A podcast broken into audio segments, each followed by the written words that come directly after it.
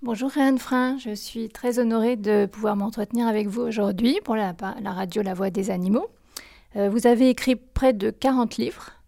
Euh, vous êtes officier de la Légion d'honneur, commandeur de l'Ordre national du mérite, mais lors de notre rencontre, vous m'avez indiqué être au conseil d'administration de la Fondation 30 millions d'amis. Euh, pourquoi les animaux et comment, quel est votre rôle dans cette association?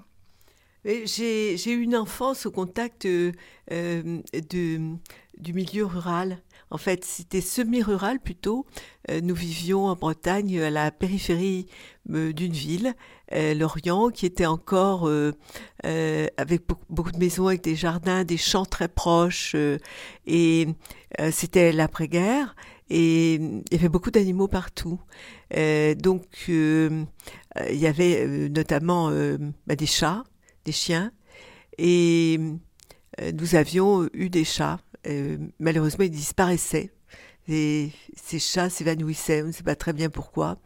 Le, rapport des, gens avec les animaux n'était pas très tendre à l'époque.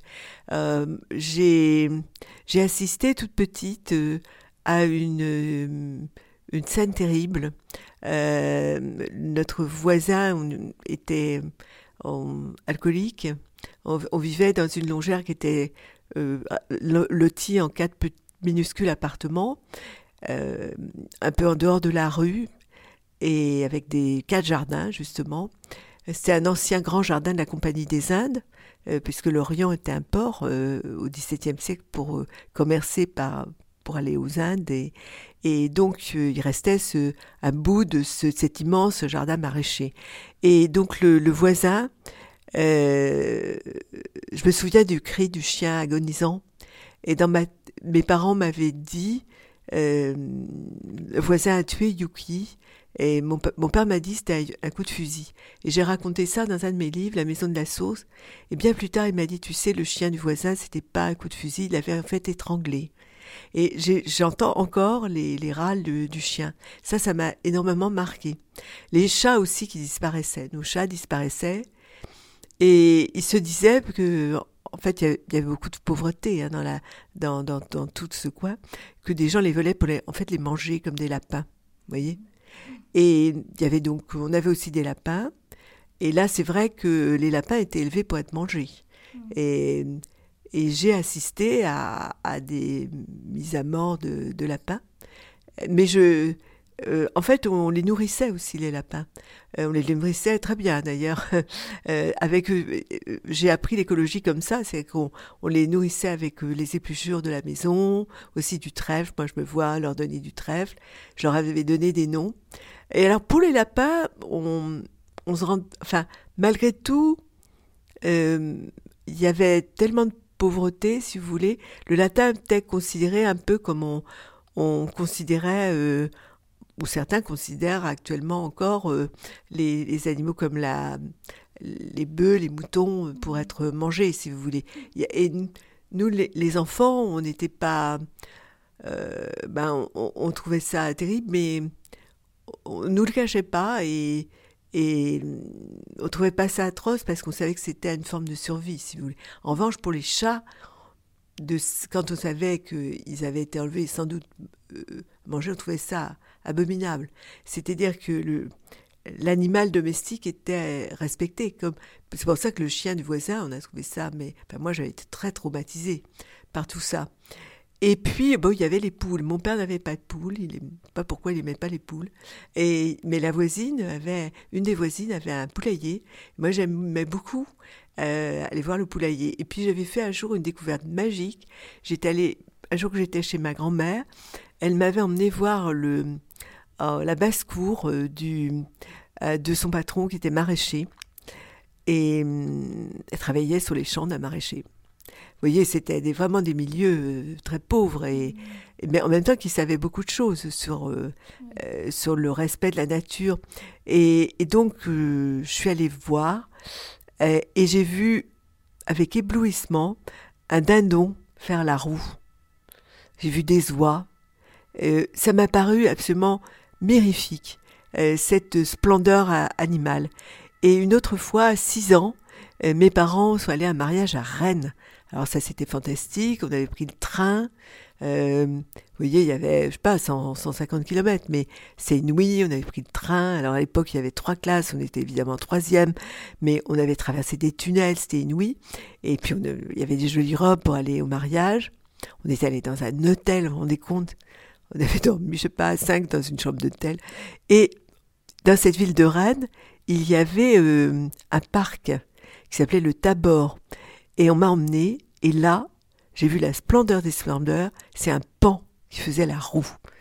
Et il m'en est resté l'idée que la variété des animaux, euh, des espèces, c'était aussi une, variété des merveilles. Vous voyez La perfection. Oui, que quelque chose s'exprimait. Euh, et j'ai eu assez tôt conscience de la euh, souffrance animale quand un jour on est allé voir au, au cinéma. Euh, on allait, mes parents allaient au cinéma de temps en temps. Là aussi, c'était un petit peu exceptionnel parce qu'il n'y avait pas beaucoup d'argent. Mais comme ils voulaient pas laisser leurs enfants à la maison, ben, on allait avec eux. Et donc, mon père était un très grand admirateur de, euh, je crois, d'Ava Gardner.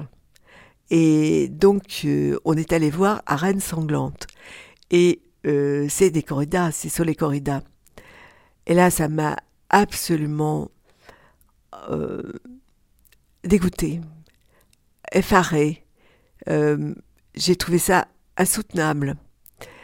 Et bien plus tard, peut-être peut-être 40 ans plus tard, euh, j'ai une amie m'a a voulu absolument qu'on aille à la corrida. Et je me suis dit, je vais aller voir pour voir ce que c'est, pour me faire une, une idée autre que celle de, de l'enfant. C'est-à-dire, je voulais j'ai trouvé ça d'abord la même chose, une grande crotée, et surtout sans intérêt. C'est-à-dire que je veux bien que les costumes soient beaux, qu'il y ait eu un art euh, euh, chorégraphique, mais ça n'est plus de notre temps. Aussi, euh, ai-je adhéré à l'Alliance anti-corrida? c'est un autre temps, il faut passer à autre chose. à l'époque des Romains, on tuait des gens dans les arènes, gladiateurs, euh, qui était un spectacle barbare. Euh, après, on a transformé ça des, la barbarie s'est étendue, a été remplacée comme si c'était euh, un substitut tolérable par, par les, la corrida. Et le, vraiment, le temps est venu d'en finir définitivement et de reléguer tout cela au musée. Et, donc, quel est votre rôle euh, au sein de, de la Fondation 30 millions d'amis? Alors, j'y suis rentrée d'une certaine une façon euh, euh, qui correspond à mon parcours. on m'a demandé de faire partie, il y a une trentaine d'années, du jury prix 30 millions d'amis. j'avais un chat à l'époque, j'en ai eu un autre après, et on connaissait mon amour des chats, qui vient de mon enfance. Euh, J'étais fascinée d'abord par les chats de ma grand-mère, par euh, par leurs yeux, par euh, leur pelage, par euh, leurs moustaches. tout me plaisait dans les chats enfants. Leur, leur coussinets, leurs griffes, etc. Leur mystère, leur c'est tout ce que leur leur mélange de sauvagerie et de civilisation. Et je me suis toujours reconnue dans les chats. Et aussi, je suis rentrée de, euh, pour l'amour des chats, à travers un livre qui m'a fasciné, c'est euh, Le chat qui s'en va tout seul de Rudyard Kipling. J'ai découvert 7, 8, vers 7-8 ans. Et c'était, il y avait de très belles illustrations, euh, en noir et blanc d'ailleurs. J'avais été fascinée par les aventures du chat qui s'en va tout seul. Et j'aimais beaucoup cette idée du chat qui s'en va tout seul. Et donc, j'avais un chat. Et j'avais dû parler des chats à la radio ou à la télévision, on m'a parlé. Et donc, euh, Monsieur Hutin, qui dirigeait à l'époque la fondation, euh, m'a demandé de faire partie du jury. Et c'était un jury déjà d'une très grande qualité où il y avait des académiciens, euh, des, gens de très, grands écrivains. Et en fait, ben, j'y suis toujours. Et depuis 30 ans, et j'ai lu énormément de livres sur les animaux, évidemment. Et hum, j'ai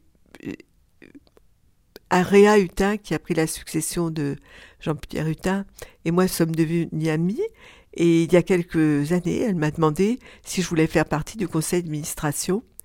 Et je me suis dit que c'était une autre façon de d'aider la cause animale, euh, de, de faire partie de ce conseil d'administration et où, où, où, il se pose quelquefois des, des questions cruciales, à la fois pour, euh, euh, pour des, des, des, cas de des choix à faire pour euh, la cause animale. Nous avons été à l'origine d'un texte, le jury du prix 30 millions d'amis, sur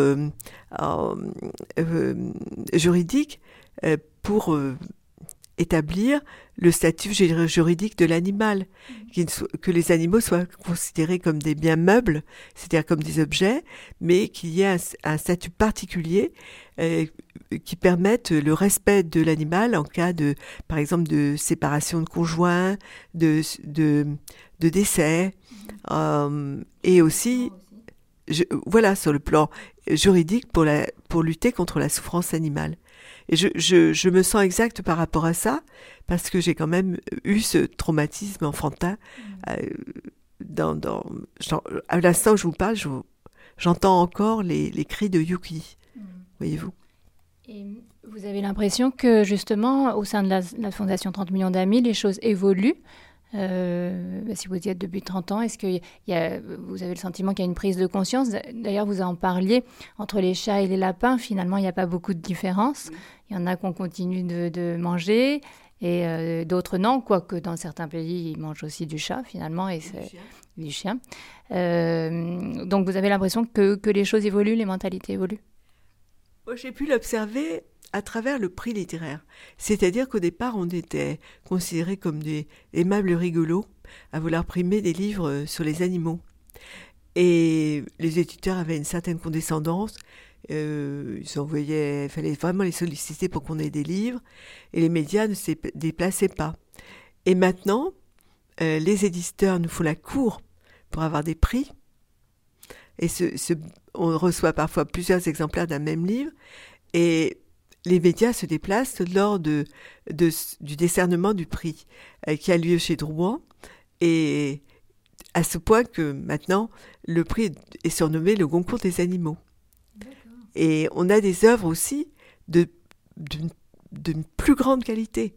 C'est-à-dire que beaucoup, beaucoup d'écrivains, euh, euh, enfin de très grande qualité, écrivent de très beaux textes sur les, les animaux. Mmh. Euh, et ils ne trouvent pas ça euh, une, comment vous dire, une petite singularité comme ah oui Colette avait écrit sur les animaux. Bon ben c'était Colette quoi. Bon c'était son petit hobby c'était mignon etc euh, non et pense que c'est oh, et s'engage complètement dans la cause animale.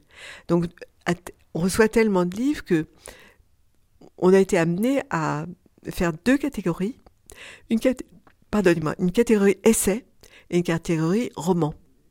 Euh, c'est vous dire la prolifération et la, de créativité euh, qu'il y a maintenant euh, dans le domaine artistique. Mais je pense que euh, c'est vraiment le domaine du livre est le domaine où la créativité artistique euh, pour défendre la cause animale euh, s'exprime le plus. Et euh, nous, donc nous sommes très fiers de ça. Et, et c'est très, amusant de se sentir courtisé. Je veux dire par là que ça traduit une évolution du public également. Vous voyez, par rapport, euh, par rapport au comportement aussi envers les animaux et en général envers la nature, puisque finalement, les, euh, les violences faites aux animaux, comme les violences faites aux, à la nature et les violences faites aux femmes. Mhm. Euh, tout ça ressort de la violence des conquérants, des prédateurs et, c'est, et des dominateurs. Mhm. Et on, moi, je le savais depuis longtemps. Euh, mon père était écolo avant l'heure, dans ce milieu très pauvre. Il savait qu'il fallait respecter la nature, il, il fabriquait lui-même son propre terreau. Euh, on était bio avant la lettre. On avait deux poubelles dans les années 60, nous. Il y avait ce qu'on appelle la poubelle des, des, déchets alimentaires et la poubelle de ce que mon père appelait les cochonneries, mmh. les plastiques et autres. Mmh.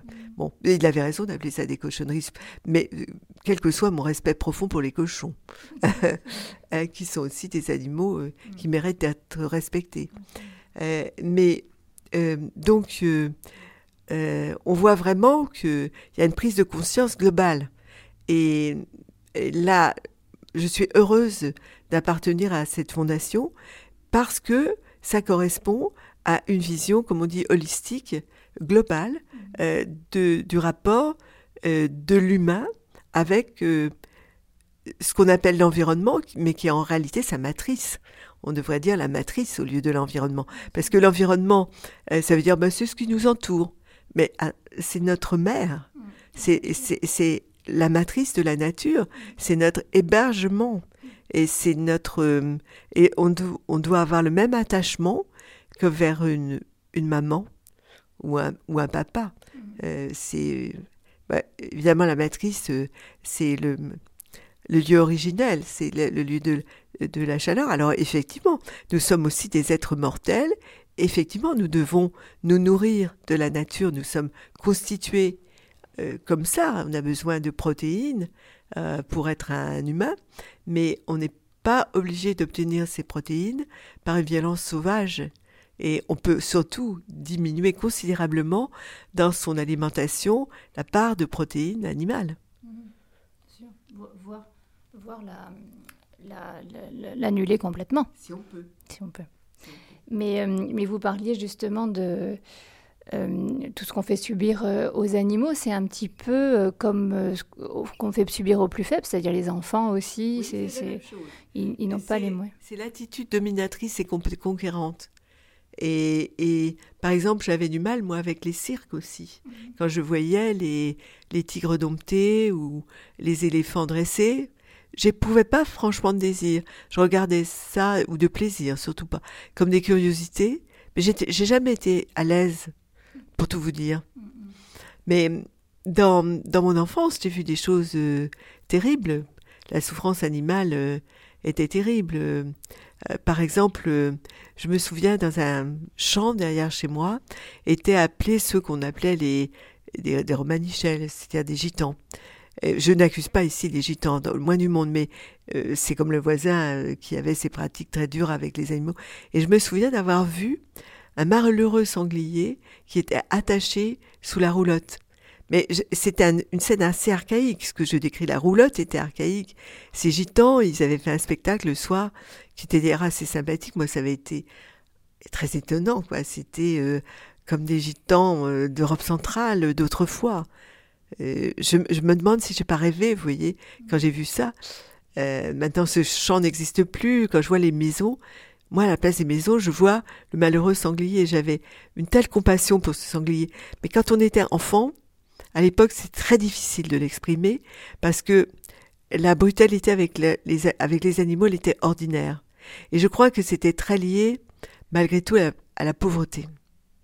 À la pauvreté. Les gens étaient eux-mêmes brutalisés. Vous voyez euh, Brutalisés et les, le, travail des, des, champs était très très dur mm-hmm. et il fallait qu'ils gagnent leur pain quoi et la, la, brutalité avec les animaux était partout. Mm. Oui oui oui, oui bah justement. Justement, euh, à propos de ça, on, on voit la grandeur d'une nation à la façon dont elle traite ses animaux. C'est voilà, vous devez connaître cette phrase de Gandhi, car vous avez écrit un livre très précis le concernant. Pouvez-vous nous en dire plus sur son rapport aux animaux, justement? Alors, le rapport de Gandhi aux animaux, en fait, il est, il est, il est plurimillénaire. Euh, quand il dit ça, Gandhi ne fait que reprendre des idées très anciennes de, de, l'Inde, qui ont peut-être 3000, 4000 ans quand il le dit. Euh, et, si vous voulez, est un, un, exemple exceptionnel de respect très ancien des animaux. Euh, les, dans la société rurale indienne, qui était sûrement euh, aussi euh, dans une pénurie, les Indiens ont, ont, compris très très tôt, mais vraiment, je vous dis, peut-être 3000 ans avant Jésus-Christ, que les animaux étaient essentiels à la survie harmonieuse de l'homme dans sa matrice. Et donc, ils ont commencé à édicter des règles à la fois nutritionnelles pour les humains de leur société, euh, c'est-à-dire le, végétarisme, et aussi de respect des animaux. On a des, traces très anciennes euh, du, de, de, prescription euh, pour, les, pour les, les, les, bovins, par exemple, âgés, de leur faire des, des hospices et de ne pas les tuer. Et alors, tout ça, c'est une chose que j'ai très bien beaucoup étudiée euh, quand je me suis intéressée à une société éco-citoyenne, la première de la planète, en Inde, euh, qui s'appelle les Bijnoy, mmh. et ce qui, lesquels j'écris un livre. Et j'ai voulu comprendre euh, pourquoi ce groupe, qui a été très, très spectaculaire en Inde au 15e, 16e siècle, avait édité édicté ces 29 principes d'une société qui respecte les équilibres naturels. On les appelle les Bishnoï parce que Bishnoï, dans la langue du désert euh, du nord de l'Inde, ça veut dire 29. Pourquoi 29 principes? Parce qu'ils sont arrivés aléatoirement à, à 29. C'est pas du tout mystique pour le coup. Et leur maître, leur, euh, maître à penser, euh, qui était Jumbo, un jeune garçon, qui avait été rejeté par sa famille, qui avait beaucoup erré sur les routes, qui avait rencontré justement sur les contreforts de l'Himalaya bah, de, de, ces sages ancestraux euh, qui étaient sur les routes à dépenser leurs enseignements, euh, qu'on appelait à l'époque des yogis. mais ils faisaient aussi du yoga, parce que le yoga, c'est le respect de son corps dans l'union avec l'univers, hein, pour être en bonne santé, en gros. Hein. Il y a l'idée d'union dans le mot indien yogi, euh, c'est le même que vous trouvez d'ailleurs dans conjugal, vous voyez. Vous avez l'idée de, oui, euh, d'union. Ou bien, par exemple, le joug qu'on met sur le dos des bovins, euh, le joug de, bovins qui traînent une charrette. Le joug, c'est la même racine que de yoga. Voyez L'étymologie nous apprend beaucoup de choses. Et donc, ce Jambo avait observé notamment la sécheresse. Et il avait compris que la sécheresse venait de, dans le désert quand il n'y avait plus d'eau et que ça avait été la famine, la famine, vous voyez, on parlait déjà de épuisement de la ressource, il avait compris que c'est parce qu'on n'avait pas respecté les arbres, mais aussi parce que les hommes, c'était euh, les, puissants, avaient voulu avoir de beaux palais, ils avaient eu besoin de, de chaud pour, euh, pour leur euh, mirifique palais de Maharaja, donc il fallait pour la chaux, il fallait des, il fallait des, des comment vous dire, des, des fours. Pour les fours, il fallait du combustible. Le combustible, c'était le bois. Le bois, c'était les arbres. On avait rasé les arbres. Et du coup, eh bien, il y avait une sécheresse abominable. Et il y avait eu aussi la famine, parce que dans l'arbre du désert, qu'on appelle le Kejarli, je crois, il y avait des cosses avec des lentilles euh, très précieuses, aussi bien pour les animaux qui fournissaient le lait, euh, que, que pour les animaux qui servaient à cultiver les terres, mais également euh, pour les humains, parce que quand ils n'avaient pas de, euh, par exemple, de sésame euh, pour faire la farine, vous voyez qu'on trouve dans, dans, la nourriture indienne, comme les, les chapatis, vous voyez, les mmh. petites crêpes indiennes, ou bien, ou bien pour tout simplement, je veux dire, ombrager un peu les champs de lentilles, hein, beaucoup qui fournissent le dal en Inde, mhm. les, plats de lentilles qui sont des protéines végétales qui sont extrêmement riches en minéraux. Et eh bien quand on, quand on, c'était dû, la sécheresse arrivait parce qu'on avait coupé les arbres. Et c'était les mêmes qui se battaient pour les religions, les hindouistes contre les musulmans et vice versa, et qui oppressaient les femmes. Donc Jambo réfléchit à tout ça et au plus fort de la famine, il a fait un prêche, tout ce que je vous raconte est historique, sur une dune de sable que j'ai retrouvée, grande, grande dune. J'ai du sable de, sacré de cette dune ici même dans l'endroit où je vous parle, mon appartement. Et il a expliqué tout ça aux gens euh, qui souffraient de la sécheresse, qui étaient indifféremment des musulmans ou des hindouistes, des hommes ou des femmes, des vieux ou des jeunes. Et il a dit, moi je connais un endroit encore de l'eau, euh, au-delà des, euh, du pays du sel, et si vous voulez, suivez-moi, on va essayer de l'atteindre avec les forces qui nous restent et de refonder une société. Et ils ont, pas mal de gens l'ont suivi, ont compris son message, que en fait c'est la nature qui nous gouverne et pas nous qui gouvernons la nature. Et il a fondé avec eux une société euh, qui respectait euh, les, ces principes qu'ils ont édictés euh, au fur et à mesure de la vie en communauté. Le premier, c'est respecter les, femmes. Le deuxième, c'est de respecter les animaux. Et le troisième, de respecter les arbres. Et on voit dans cette société des Bichnoi, dans laquelle j'ai un peu vécu, en fait, la nature, elle se régule très bien elle-même. Par exemple, dans les villages des Bichnoi, vous n'avez pas de cobras, qui sont des animaux quand même assez malfaisants mmh. pour les humains, les tuent. Mmh. Ah, c'est quand même euh, euh, un ennemi pour... Euh, bon. Eh bien, ce sont les pans qui les tuent. Ces splendides pans dont je vous ai parlé tout à l'heure. Mmh. Ils tuent les cobras. Et mais ils ne peuvent pas tous les tuer. Donc il y a aussi des cobras qui subsistent parce que les cobras ont aussi leur utilité. Vous voyez Voilà, c'est la biodiversité. Et tout est comme ça. Et, et, et donc ils protègent en particulier euh, une espèce de gazelle du désert euh, qui, dont ils ont fait leur animal sacré. Et on en voit autour, quand vous arrivez dans les villages des Bichnoi, vous voyez prolifération de, gazelles. C'est là que vous savez que vous avez des villages de Bichnoi. Mmh. Et alors, je vais vous ajouter une chose, c'est que le plus, le plus somptueux fromage blanc que j'ai pu goûter de ma vie, eh bien, c'est le fromage blanc que font les Bichnoi avec le lait de leur vache. En partageant, en, le, partageant avec euh, le, le, le veau, finalement. Oui, absolument. Et alors, si, vous voulez, les Bichnoi ont, gardé tous ces vieux principes qui sont venus de l'Inde la plus archaïque, et ils ont notamment euh, des, maisons de retraite pour animaux, pour les vaches. Mmh. J'en ai vu, notamment près de cette fameuse dune. Euh, j'en ai photographié.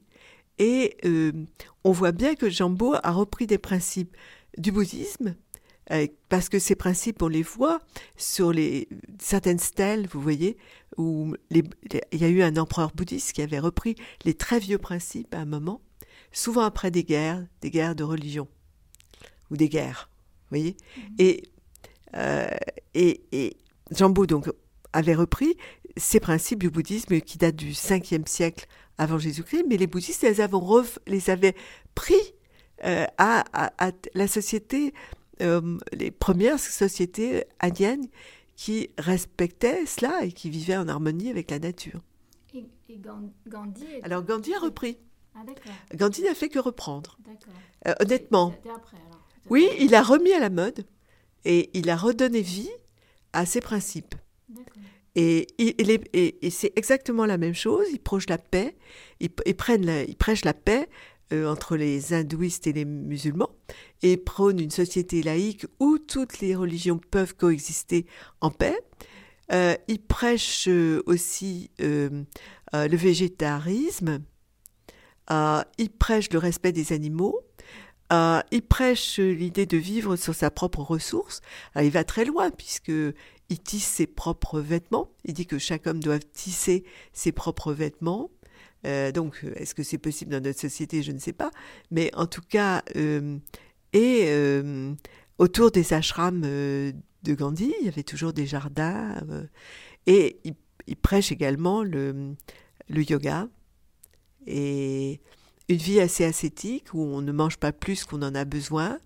Et alors, il pratiquait le jeûne beaucoup. Alors ça, le jeûne, c'est quand même un peu controversé par, euh, par, euh, par la médecine actuelle. On sait que ça peut causer des, des troubles, mais, euh, mais que ça prédispose aussi à certaines maladies un peu tragiques. Mais on peut pratiquer le jeûne intermittent. On peut manger qu'un repas et demi par jour. Moi, je mange pas le soir. Mmh. et je m'en porte très bien. Vous voyez, j'ai même pas faim le soir. Euh, et le lendemain matin, je ferai un vrai repas. Et, c'est pour ça que je, je, reviens à cette idée de, de tout se tient, c'est global. c'est que dans notre façon de nous, nous, nous nourrissons, équilibrés, nous soignons aussi le frère animal que nous sommes de tous les autres animaux sur Terre. Et, d'ailleurs, en, rapport avec ses émotions, en cohérence aussi avec ses émotions, lorsqu'on... mais par exemple, faire un repas le matin, vous vous, réveillez tôt, vous réveillez presque avec... Euh, pas, en hiver, mais vous êtes réveillé par une forme de faim quand même. Euh, mais euh, vous suivez en fait l'homme préhistorique. Et, et, donc là, vous, vous, préparez un repas, mais ce repas, ça va être un vrai repas, et, c'est un repas qui va durer plus longtemps parce que c'est un vrai repas. Si vous vivez avec quelqu'un, il va y avoir un vrai échange autour de ce repas, parce que euh, voilà, vous êtes dans le silence, euh, vos émotions de la nuit, vous allez pouvoir les partager, ou si vous êtes seul, vous allez les, les écouter. Euh, tout ça vous, vous incite à une vie plus, plus paisible et donc meilleure pour vous. C'est l'idée de l'harmonie. L'harmonie, c'est un accord entre les différents étages. Euh, harmonie, ça veut dire accord, comme euh, en musique, de la, nature.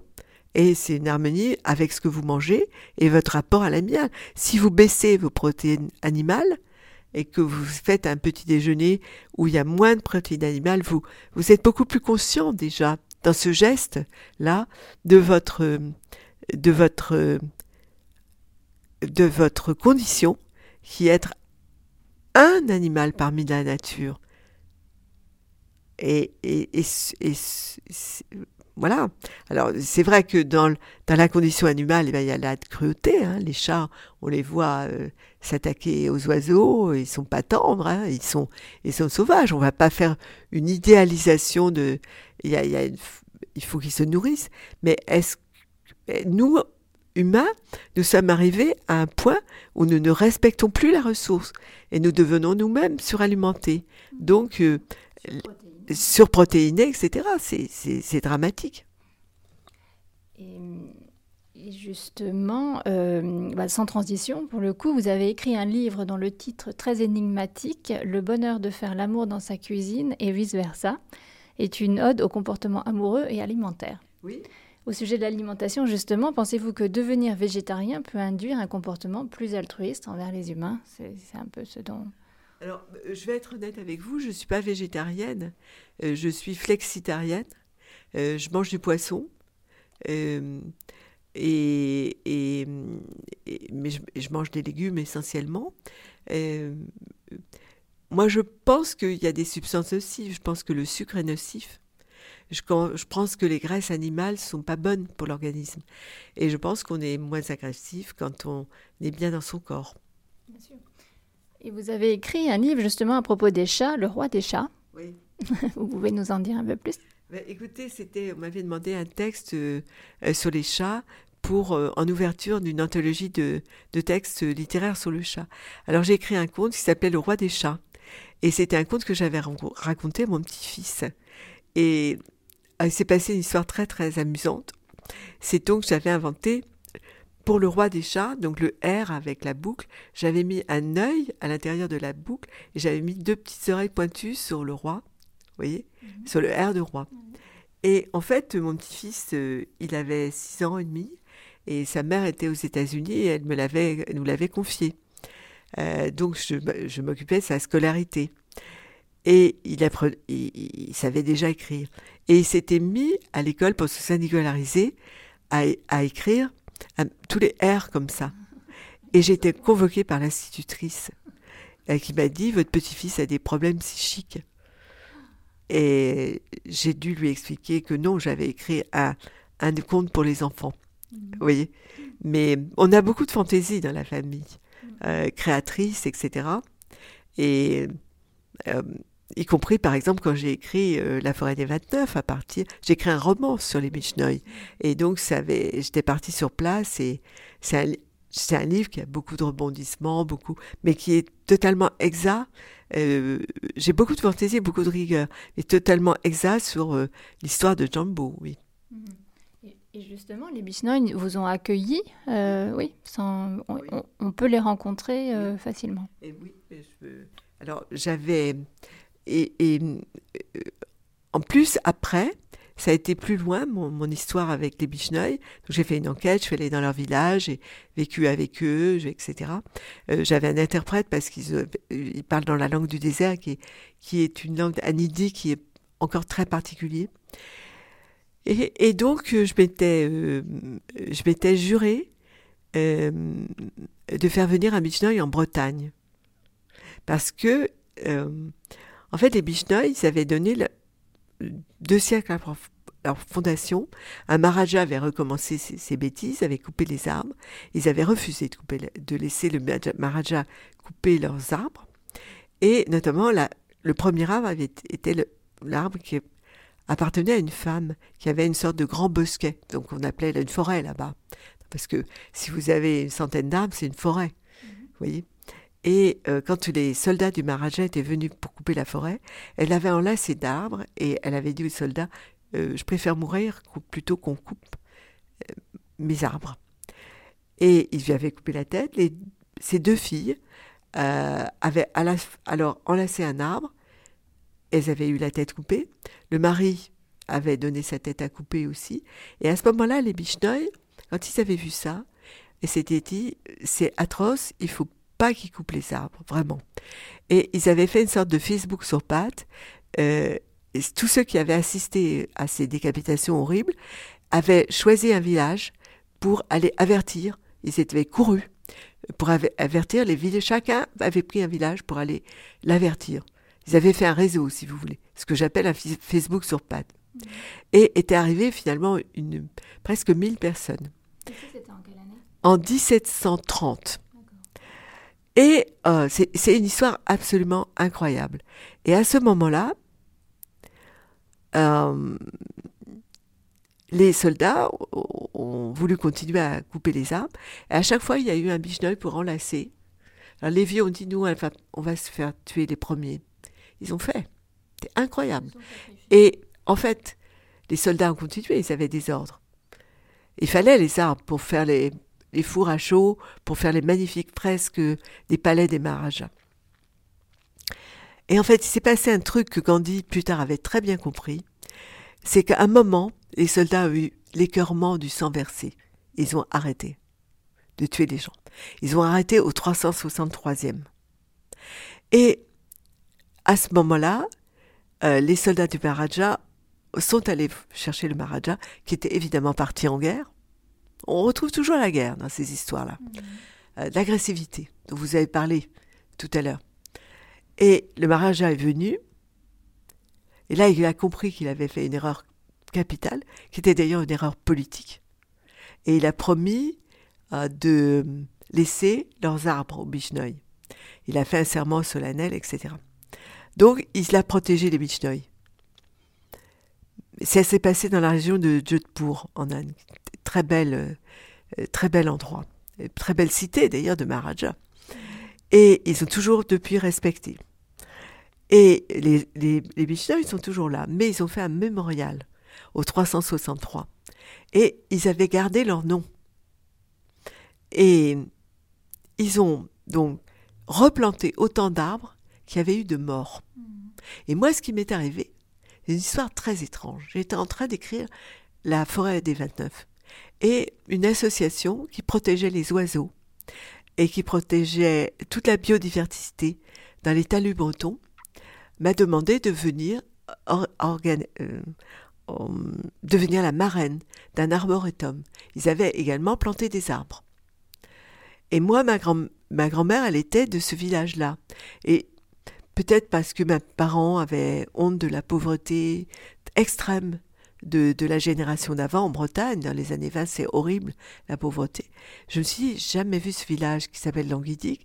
Il protège la nature, les oiseaux, les, grenouilles, euh, euh, tous les animaux. Ben, je vais y aller. J'ai bien sûr accepté d'être la marraine. Et je suis arrivée. Et c'était le jour de mes 60 ans. Et ils avaient convoqué euh, tous les gens qui, de l'association qui protège les animaux et la nature. Et puis ils avaient aussi invité, euh, vous savez, les gens qui, avaient donné des subsides les autorités, le maire, le conseil général, etc. Donc je me retrouve avec des tas d'élus, avec des écharpes, des machins, des trucs. Mais avant, le chef de l'association, le président, me fait visiter l'arboretum. Et à un moment, il fait très très chaud, une chaleur anormale, déjà un réchauffement climatique. Et je lui demande, il y a combien d'arbres? Et je me dis, si ça pouvait être 363. il me répond, avec le vôtre que vous plantez aujourd'hui, il y en aura 363. Mm. Là, je deviens blême. Cet homme me dit, qu'est-ce qu'il y a, madame? Vous, avez un malaise, c'est la chaleur. Je dis non. Il se passe quelque chose de très fort, mais vous saurez tout à l'heure. Là, j'avais prévu mon discours, je le change et je le raconte l'histoire de ces, de ces gens qui avaient donné la vie pour les arbres. Et je leur dis qui sont, qui protègent les gazelles, qui protègent les oiseaux, qui protègent tous les animaux. Eh bien, les gens, les hommes compris, y compris les puissants, conseil général, le maire, ça, conseil municipal, ils se sont mis à pleurer, à pleurer, à pleurer. Et là, dans ma tête, je n'ai pas parlé de mon livre qui n'était pas encore fini. Mm. Dans ma tête, je me suis dit deux choses. Je finirai mon livre. Il est très difficile à écrire. Je fais le serment devant. C'est peut-être Jambo et ma grand-mère qui se sont rencontrés au ciel. Qu'est-ce que je sais après tout? Qu'est-ce que je sais de ce qui se passe après la mort? J'en sais rien. Je ne sais pas. Et peut-être que c'est quelque chose qui a voulu je fais ce serment dans ma tête. L'après-midi, je suis allée marcher dans la lande bretonne. Je ne peux pas vous dire à quel point j'étais chamboulée. Et je me répétais, je terminerai ce livre, je, et je ferai venir un bichneuil. J'ai tenu parole. Et j'ai réussi à faire venir un bichneuil, qui est très connu en Inde parce qu'il se bat pour un trentième principe qui est chasser le plastique de la nature car il étouffe les animaux. Il y a un film d'ailleurs. Oui. Mais là, je vous parle d'il y a, euh, je sais pas, 15 ans. Et il va dans l'estomac des vaches. Vous voyez? Mm-hmm. Et, les, vaches meurent. Mm-hmm. Et je l'ai rencontré grâce à un photographe qui avait fait des photos, qui est Franck Vogel, qui a fait des, les premières photos des visiteurs et qui a beaucoup vécu avec lui. Avec euh, justement cet homme, Kamuram, qui a inventé le 30e principe. Et Franck l'a fait venir en France pour des conventions euh, de éco-citoyennes. Et je l'ai reçu à l'endroit où je vous parle. Il s'appelle Kamuram. Il est plus jeune que moi, bien plus jeune. Et un jour, il est venu, il venu plusieurs fois. La deuxième fois, il m'a dit en, en anglais qu'il voulait que je bénisse. Moi, je lui dit, je ne sais pas bénir. J'ai pas appris à bénir. Il m'a dit, vous êtes ma sœur aînée je voudrais que vous me bénissiez. Alors tout le monde a dit, Irène, il faut que tu bénisses. Alors j'ai mis maladroitement mes mains euh, sur son turban et il s'est incliné devant moi. J'étais très mal à l'aise parce que je n'arrivais pas à m'installer dans ça qui était quand même un peu, un peu de pouvoir. C'est pas trop moi, mmh. mais je l'ai fait. Et je vais vous dire une dernière chose. En signe de d'alliance avec euh, ces ce groupe des Bicheneurs, ils sont à peu près un million en Inde. Avec eux, je porte un petit bracelet qui ne vaut rien, qui m'a été donné par la descendante à la neuvième génération de cette femme qui la première a donné sa vie pour les arbres, mmh. et sans doute pour les animaux, parce que c'était la même chose, c'était la chaîne humaine. Et vous voyez, je ne quitte jamais depuis qu'elle me l'a donné. Mmh. Et c'est mon lien avec eux. Mmh. Voilà. Et si je suis enterrée, je voudrais être enterrée avec ce bracelet, qui n'a pas de valeur autre symbolique. Tous les matins, je le mets, tous les soirs, je le retire. Et c'est mon lien avec tout ce que je vous ai dit sur la matrice nature et notre lien avec tous les autres animaux, y compris celui que nous sommes, que nous devons respecter, mm-hmm. tout en respectant la nature et les animaux. Est-ce que ce ne serait pas la réincarnation, en fait, de Jumbo qui se trouvait dans ce village breton? Pourquoi pas? Mais je ne sais pas. Et vous savez, euh, j'ai écrit un, livre avec euh, la sœur du Dalai Lama. Et les Tibétains ont cette même approche mhm. par rapport à la nature. Et j'ai bien, euh, j'ai une photo ici de Pema, dans le lieu où nous parlons, et qui est sa sœur, et elle m'a beaucoup appris, m'a appelé le prix le bouddhisme du quotidien. Je ne suis pas bouddhiste, parce que, bon, c'est pas ma culture, je reste fidèle à, ma culture. Euh, je, comme vous voulez, je vous l'ai dit, je suis pas végétarienne, mais j'écoute et j'essaie d'adapter à l'être qui a été façonné que je suis. Et euh, Jason Pema m'avait dit, Irène, ne cherchez pas à comprendre. Il se passe en Inde et au Tibet tellement de choses étranges.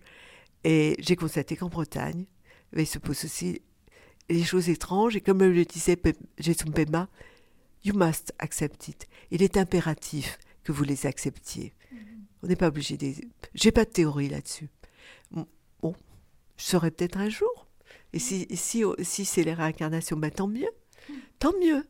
Mais si ça n'est pas, je ne ben, le saurais pas. Mais moi, je veux bien accepter cette idée-là. Je pense que, pour moi, mon idée actuelle, c'est qu'on rejoint le grand tout, qu'on se perd en lui, et qui continue sa vie de grand tout. Et j'espère qu'il nous accueille lui-même dans sa matrice, pleine de bonté et de, euh, de de la nature. On est tous liés de toute façon, mais d'ailleurs en Bretagne c'est très chargé spirituellement aussi avec les, druides. Et... Oui, j'en arrive.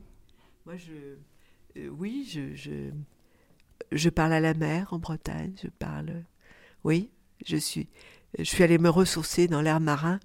Ça m'a fait beaucoup de bien. Et euh, la mer, il faut la respecter, sinon elle se venge. On le voit bien. C'est tout. C'est pas qu'elle se venge, elle rétablit l'équilibre. Elle, euh, elle dit Vous m'avez fait du mal. Mais justement, à propos de la mer, on est en train de piller la mer aussi, d'enlever tous les êtres vivants qui se trouvent à l'intérieur. Et les prochains sur la liste, ce sera nous s'il n'y a plus de, de, poissons, de tous ces, ces, ces, filets. Euh, gigantesques qui prennent aussi finalement des mammifères. C'est euh. pas comme ça qu'on pêche. C'est pas comme ça qu'on pêche. On pêche avec. Euh, on a besoin de se nourrir, mais il faut préserver la ressource. C'est partout pareil. C'est dans les, c'est dans les montagnes, c'est dans les plaines, c'est dans la mer, et c'est dans le ciel. Et, on n'a pas besoin de tout ça. Regardez, on sort dans les rues, on voit des gens euh, qui sont gavé par les supermarchés.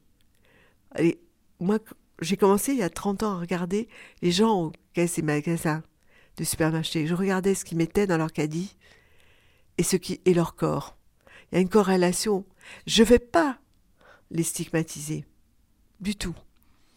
Simplement, si je pouvais leur dire, écoutez, soignez votre, soignez votre corps en mangeant autrement parce que c'est, vous faites vous faites du mal, vous, et, vous faites du mal à, tout ce qui vous entoure.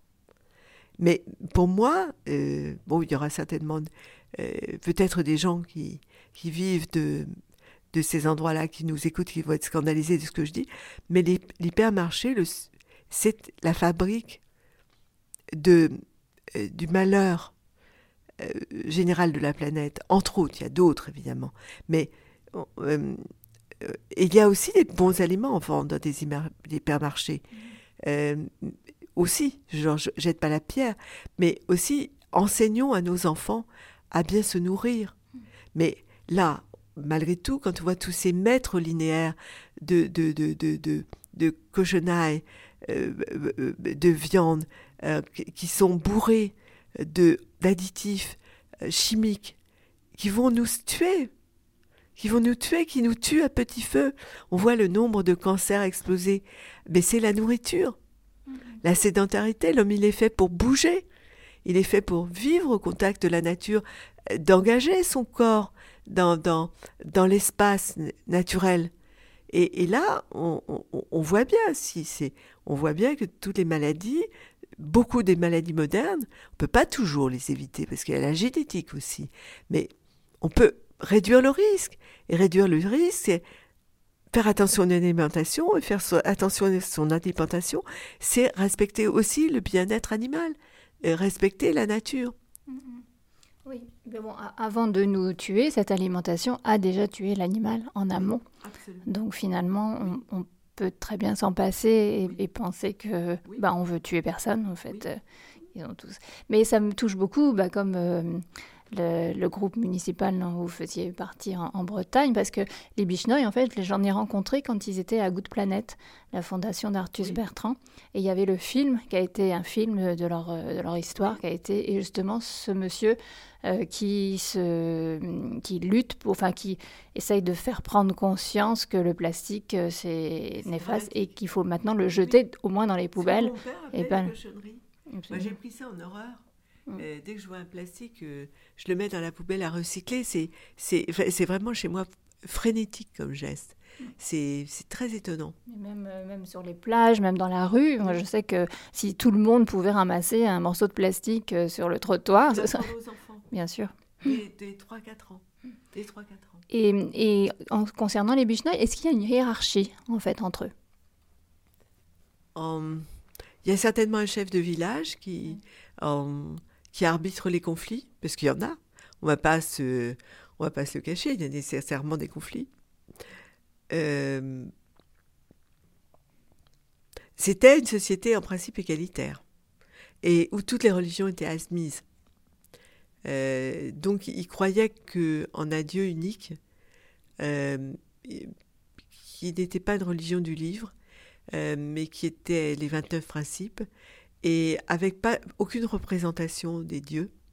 Donc maintenant, ils ont des représentations de Jambo et euh, ils sont plus proches de, de l'hindouisme, mais, mais, mais, ils ont un dieu unique et invisible, qui est la nature. Et finalement, il y a, on voit qu'il n'y a aucune évolution au niveau de la déforestation. Les humains n'apprennent pas de leurs erreurs parce que euh, si cette histoire est arrivée en 1700 et que la sécheresse est arrivée parce qu'ils coupaient des arbres, en fait, actuellement, on dit qu'il y a un réchauffement climatique, mais n'est-ce pas euh, à cause de la déforestation à outrance? En partie. Ce c'est pas seulement la déforestation, il y a d'autres facteurs qui sont euh, les comment vous dire la, tous l'empreinte carbone qu'on a chacun enfin. Mais moi je pense que beaucoup de choses oui le réchauffement climatique euh, tout tout est perturbé. Et maintenant il y a quand même des euh, des, grandes. Euh, en Amazonie, là, ça c'est, on a un peu arrêté. Euh, l'année dernière, ça continue à Sumatra, ou, ça continue. C'est en Afrique que c'est assez dramatique. en Chine, ça a été dramatique sous Mao. Là, quand même, ils essaient de, reboiser un peu. Mais puis il y a beaucoup d'opérations malgré tout qui sont faites de, de, de, de fondations, etc. Mais ce qui est dramatique, c'est la description de la forêt primaire.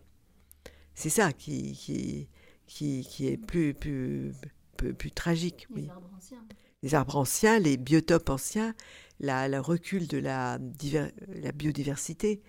Et, mais on est un petit peu, on est un, peu atterré quand on, par exemple, par rapport à l'empreinte carbone, la deuxième source de pollution, c'est quand même les vêtements c'est la surconsommation de vêtements. Et c'est quand même dingue. Euh, là aussi, il faudrait. Euh, chacun de nous peut faire un effort. Mm. Et le lien n'est pas fait encore. Euh, il y a une hyper consommation. Enfin, moi, quand je vois les, toutes les histoires d'influenceuses ou d'influenceurs, etc., c'est absolument tragique, quoi. cette crétinisation, en fait, de la, de la société, de, de, cette inconscience totale. Tout, ce, que, ce que les Bichneuil ont montré, c'est que y avait, tout était lié. Et, moi, j'avais compris beaucoup avec mon père. Et après, euh, j'ai eu de la chance d'avoir ce père, parce que j'ai compris très tôt. Euh, j'ai très, très, dès les années 70, j'étais ultra consciente de, de, de, des problèmes environnementaux et, par conséquent des questions animales. Et c'était renforcé par ma rencontre avec euh, les, les Tibétains, parce que finalement c'était le bouddhisme, et c'est là que j'ai compris, avec les Bishnois, que ça venait d'encore plus loin, et que c'était un chaînon. Il y avait eu le bouddhisme avant, le premier millénaire, enfin à peu près l'époque de Périclès, hein, en Grèce. Euh, c'est bouddhiste, c'est 5e siècle avant Jésus-Christ. Et puis que ça s'était transmis. Ça n'avait jamais finalement quitté beaucoup les villages indiens. Et puis par moments, il y avait des nouveaux, il y avait des mouvements, euh, des grands mouvements. De, et donc il y avait les Bishnoï en, au 16e siècle indien. Et après, il y avait eu Gandhi au XXe siècle qui avait repris. Et là, il est impératif vraiment de le reprendre, euh, de, de, se mettre dans cette chaîne éco-consciente et, et, qui a une vision globale de, de, de, de, de l'être animé sur Terre. C'est ça qui m'a fasciné. Vous voyez? Et qui est simplement du bon sens en plus. C'est simplement de l'observation et du bon sens. C'est l'observation et des liens. Ce que je disais, c'est que euh, euh, souvent que Jumbo, c'était un, ingénieur agronome qui avait de la spiritualité. Mais quand on lit, euh, il a laissé des petits textes qu'on appelle des résonances. Résonance, j'aime bien parce que ça résonne.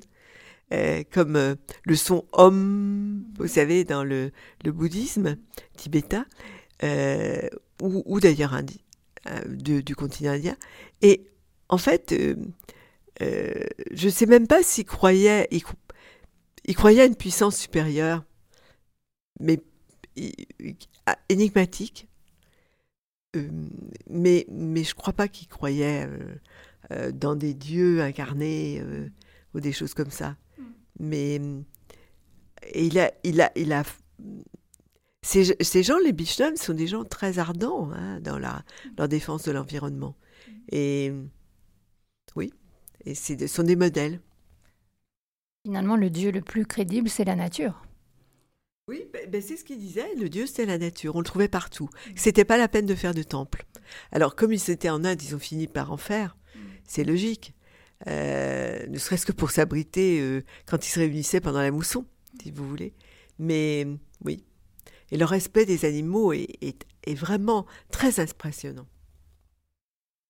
Et vous êtes originaire de Bretagne. En Bretagne, il y a aussi ce drame des algues vertes avec les élevages de, de cochons. Oui. avant, il y a eu le drame des marées noires. J'avais 17 ans pendant la première marée noire, le Torrey Canyon. Ça m'a dévasté. Ça a aussi euh, cette destruction de tout l'environnement marin.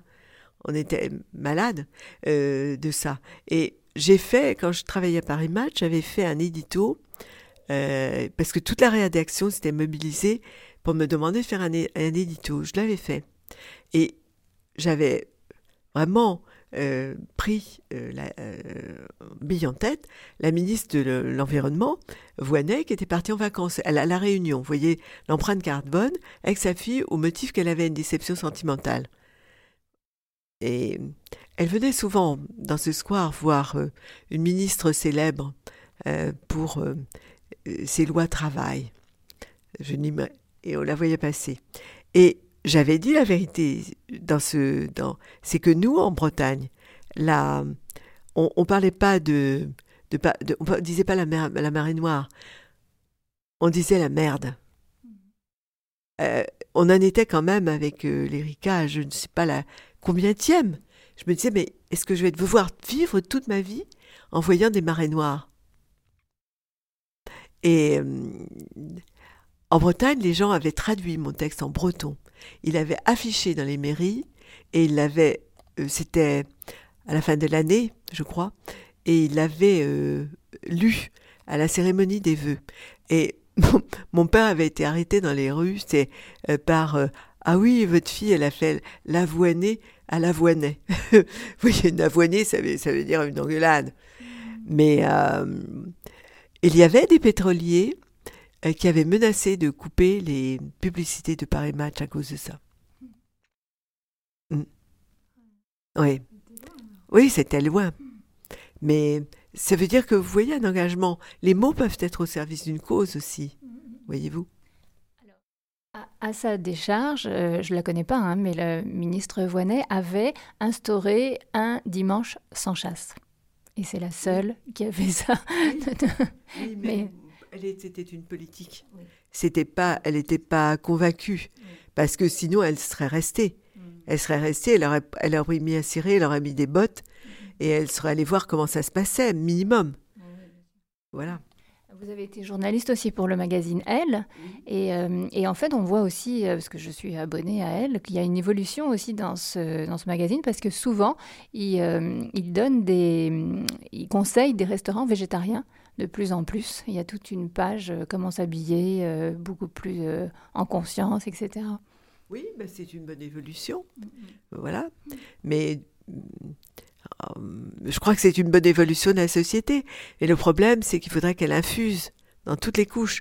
C'est-à-dire que elle, euh, c'est quand même euh, euh déjà euh, une, une, classe éduquée qui lit elle et, et, qui a un peu d'argent malgré tout, éduquée et un peu d'argent. Vous trouvez pas ça, vous trouvez pas elle dans les banlieues. Hein, ils savent même pas ce que c'est. Vous voyez c'est un magazine qui leur paraît très luxueux et pas pour eux. Donc il faut que ce soit partout. Ça commence à l'école. En tant que prof, je dis ça commence à l'école. Et elle n'est pas si absurde que ça, l'idée d'apprendre aux enfants à cuisiner. Elle n'est pas si absurde que ça. En disant là-dessus, il y a la méthode Steiner, des écoles euh, Steiner qui apprennent aux enfants à cuisiner, à, à utiliser le, le, bois, enfin à manipuler le bois, à, tricoter aussi. Oui, bien sûr, à récupérer, à coudre, à coudre, à récupérer. Euh, la guerre avait fabriqué des, un nombre de gens qui savaient tout récupérer. Mhm. Euh, les restes. Euh, il y a une règle dans ma maison. On ne retourne pas au supermarché tant qu'on n'a pas mangé tout ce qu'il y a dans le frigidaire et on n'achète pas plus que ce dont on a besoin. Et donc, ça veut dire que je récupère les restes. Mais je pense que la génération de l'après-guerre avait appris ça. Euh, on récupérait la laine, on, euh, a, récupérait ce qu'on appelait en, en, breton les pillots. Les pillots, c'était les, les, chiffons. On, les, les, les, vêtements des grands servaient pour les petits. On récupérait tout. Euh, les femmes savaient coudre il y a toute une série de gestes à restituer. Et en même temps, quand on fait ça, quand on fait la cuisine, quand on fait la couture, quand on s'occupe de son jardin, on est mieux dans sa peau. On est parce que l'homme il est équipé pour la survie. Il n'est pas équipé pour le gavage. Son corps il n'est pas équipé pour le gavage et la sédentarité. Il est équipé pour la survie, avec toujours la matrice, c'est-à-dire les animaux, les arbres, le, tout l'air, la mer, la montagne. Qu'est-ce que, qu'est-ce que vous auriez comme message donc pour euh, cette nouvelle année envers les animaux? De mieux les observer, de mieux les, les tenter de les comprendre, peut-être de lire des livres sur l'empathie animale. Moi, je l'ai constaté avec mes chats. Ils me, ils me, il sentait que j'étais triste. Ou le chien de ma fille, et Réa, et qui, euh, et qui, qui, qui, a fait qui est un grand secours psychologique pour euh, ma fille qui est expatriée euh, en Californie et son mari. Et oui, la vie n'est pas toujours facile. Un animal peut vous aider à vivre. On communique avec les animaux. Apprenez à communiquer avec les animaux. Voilà ce que je dirais. Vous avez beaucoup à apprendre d'eux. Il y a le fameux chien, enfin il y a eu plusieurs Malbrook, il me semble, de, de, mémoire, qui était exceptionnellement intelligent, qui avait tout un, un édito. Euh. Oui, mais chacun a son Malbrook chez soi. Voilà. Ou son euh, Mimi, euh, ou Mitsu, ou Pussycat? Prenons soin d'eux. Et aussi, vous parliez tout à l'heure, mais pour, terminer, euh, au niveau des lois, euh, finalement, il y a eu toute une... Euh, les lois ont été améliorées en quelque sorte, même si ce n'est pas toujours suivi pour les animaux domestiques, mais finalement, les animaux sauvages n'ont pas de statut. Donc, c'est... Oui, il y a des progrès à faire énormes. Il y a beaucoup, beaucoup de chemin. Mais je, moi, je crois à la loi. Parce qu'en matière de discrimination sexuelle, c'est la loi qui a fait que les femmes ont été beaucoup plus respectées. Alors on en est loin, on s'en aperçoit tous les jours, mais moi euh, je, je crois qu'il y a vraiment un lien étonnant hein, entre le respect euh, des animaux et le respect des, des femmes. Et les femmes ont été considérées longtemps comme des biens meubles, hein, Mmh. euh, des esclaves à domicile et tout ça. Et, et euh, je crois beaucoup à la loi. Il y a des condamnations maintenant pour les gens qui maltraitent leurs animaux. Euh, c'est une honte. C'est de, c'est des- les gens qui les maltraitent sont stigmatisés. Donc, euh, à, à juste titre. Donc, il, il faut se battre pour légiférer. En effet. Vous avez raison. Merci infiniment pour ce moment de, de partage passé en votre compagnie, Reine Frein. Merci.